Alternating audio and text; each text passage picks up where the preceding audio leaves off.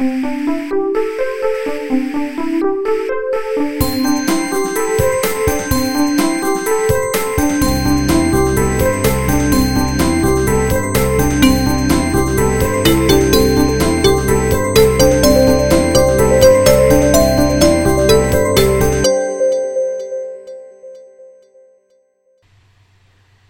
治正确。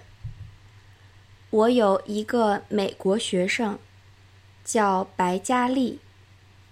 他几年前去了中国，常常跟我分享在中国的所见所闻。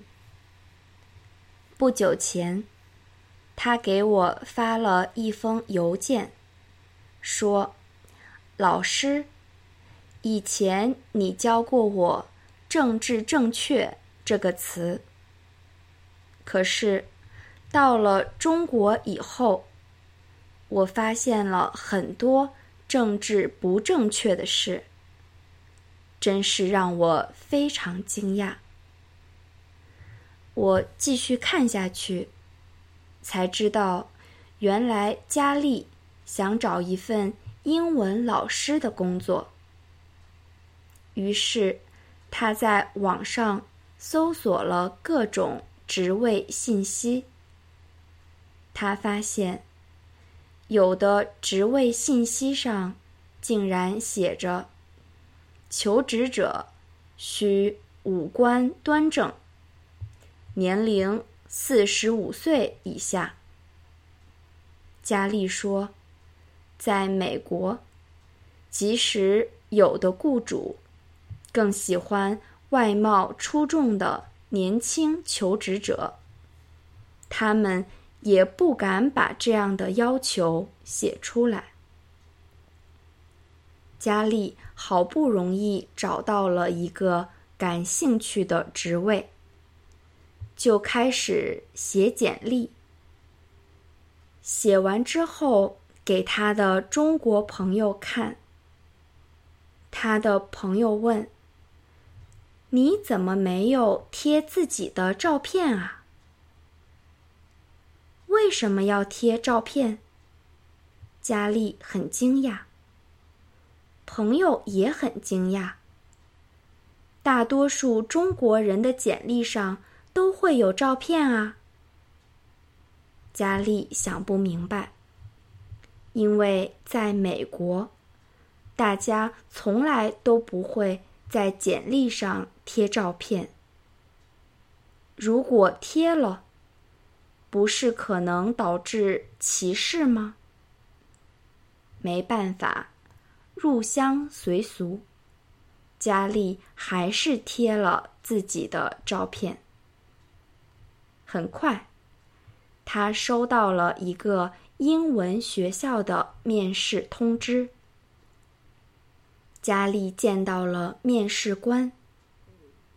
让他没有想到的是，面试官竟然问了他很多涉及个人隐私的问题，比如：“你结婚了吗？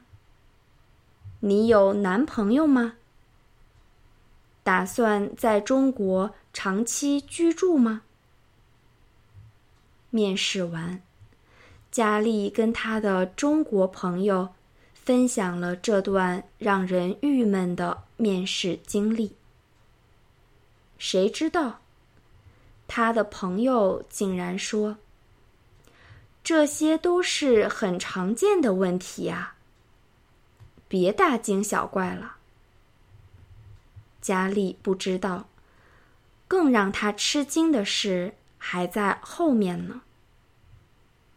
他在一份杂志上看到了一家著名的旅行社对纽约的介绍，其中有一句是：“黑人区治安较差，也比较脏乱，不建议游客前往。”佳丽说：“如果这样的句子。”出现在美国的杂志上，后果一定难以想象。我非常理解佳丽的惊讶。对于政治正确的理解，中国和很多西方国家都不太一样。西方人可能批评中国人政治不正确，可是很多中国人也认为，西方的政治正确只能让人们回避问题，让很多问题。永远无法解决。我在美国生活了七年。我喜欢政治正确为女性及少数族裔创造的平等空间，但也看到了很多政治正确带来的麻烦。这真是一个复杂的问题。你们怎么看？